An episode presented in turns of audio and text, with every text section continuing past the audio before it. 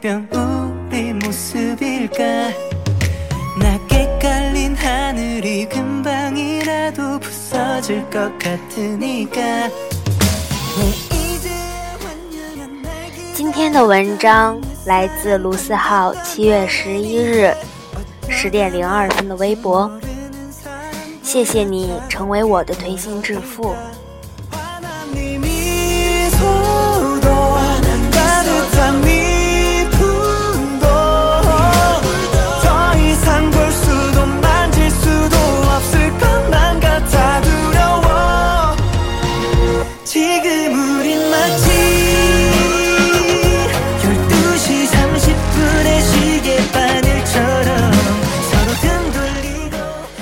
谢谢你成为我的推心置腹。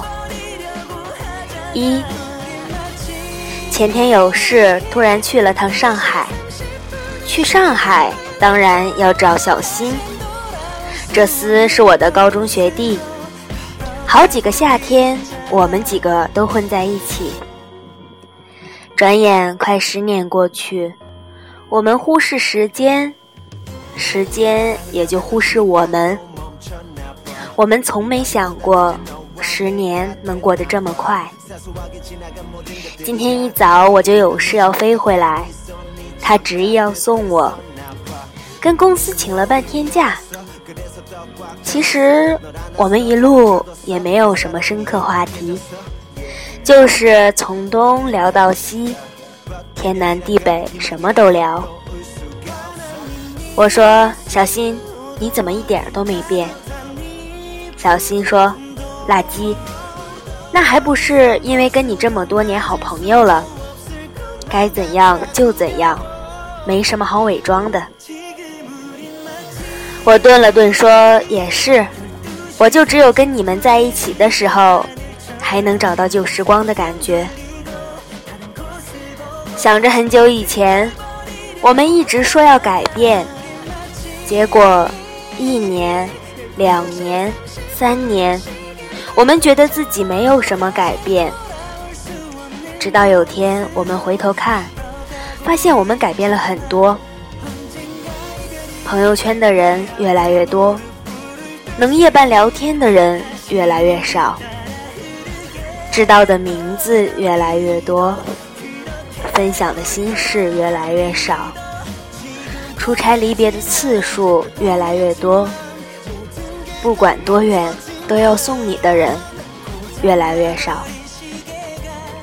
末了，我说：“谢谢你来送我。”小新说：“卢思浩，你是垃圾吗？我们之间还谢啥谢？”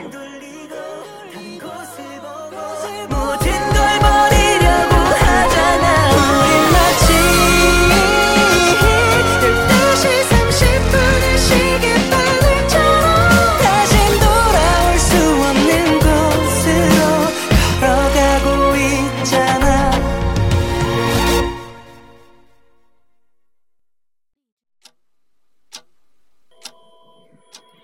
二，我突然想，我一个人住了快七年，早就习惯一个人东奔西走，也早就习惯了孤独，甚至发现了和孤独相处的方法。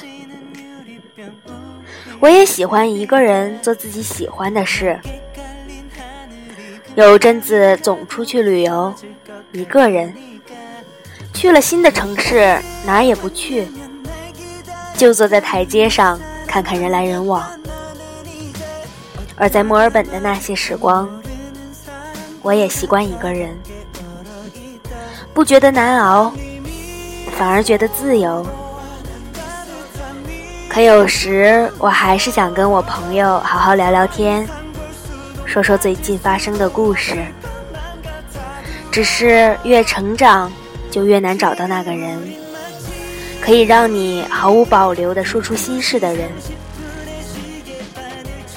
有些故事找不到人倾诉，因为你害怕别人的不理解，你害怕别人的敷衍，你害怕自己的倾诉让别人觉得你是脆弱，你害怕你的一番真心当成了别人的谈资。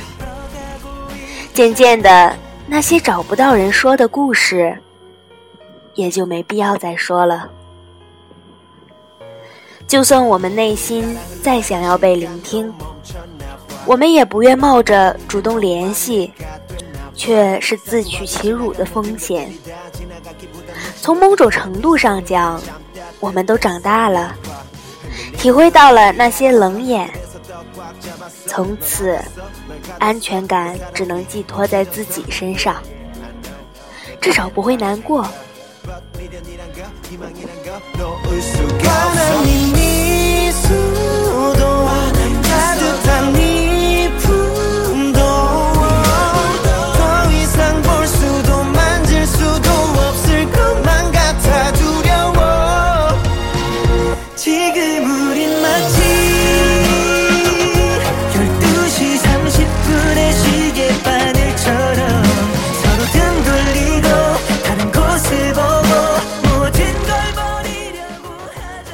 三，于是我常常想起以前在马路牙子上跟老陈他们喝啤酒的日子。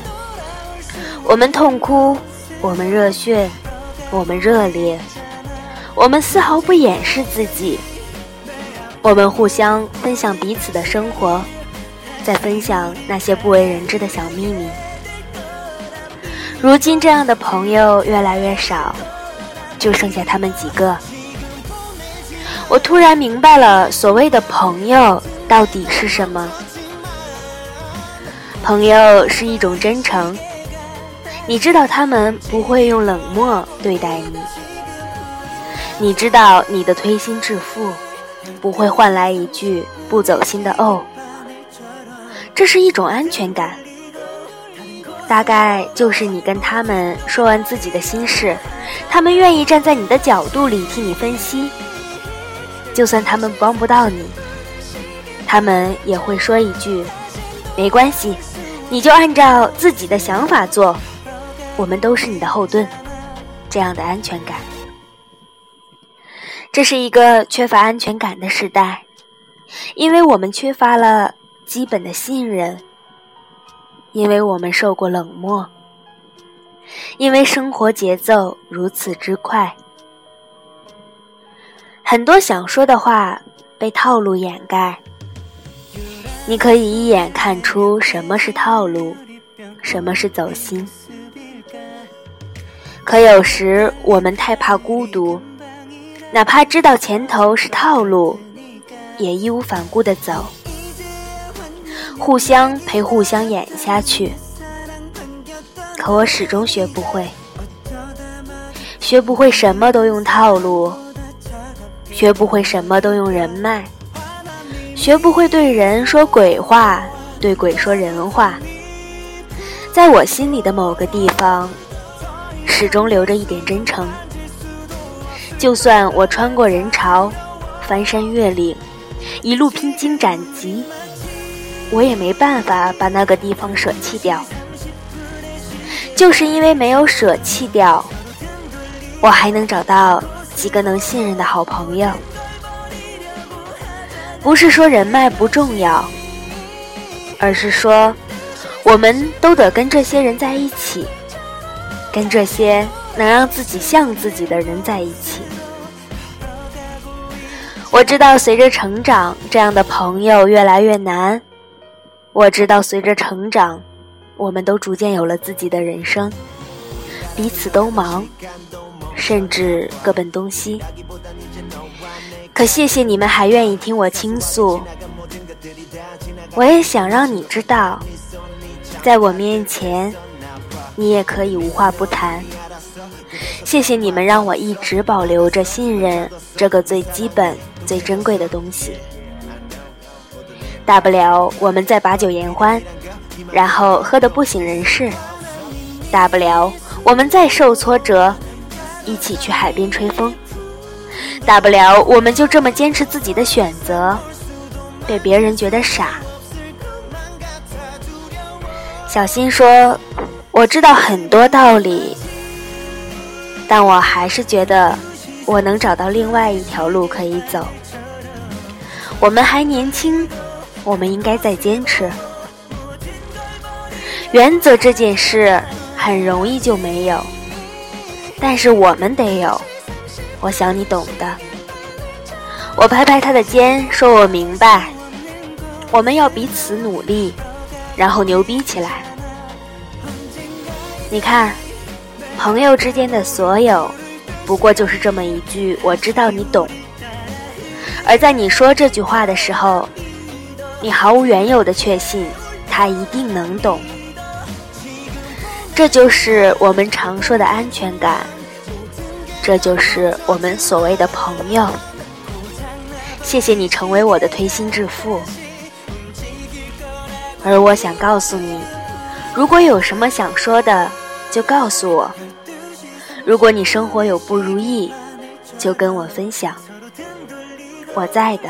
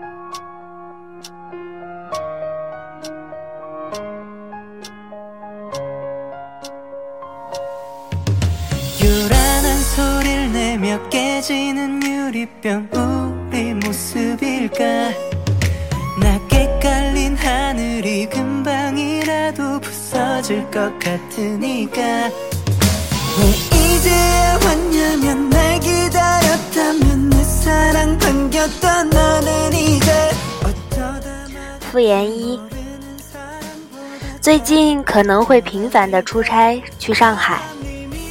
记得我在年初说我要开一家咖啡厅吗？现在正在落实中，不知道什么时候能完成这个愿望，但至少我已经迈出第一步了。接着就是选址、装修、落实，有消息了第一时间通知大家。复言二，最近同时为了我在自己的网剧里每一集一分钟的戏份疯狂健身。没错，就是这么拼，其实就是想找一个理由让自己努力起来。好了，不说了，我要把彭于晏设成壁纸了。复言三，有次签售，有个姑娘让我写了“谢谢你是我的推心置腹”，不知道她要送给谁，但我想这句话我也要对你们说，谢谢你们，你们。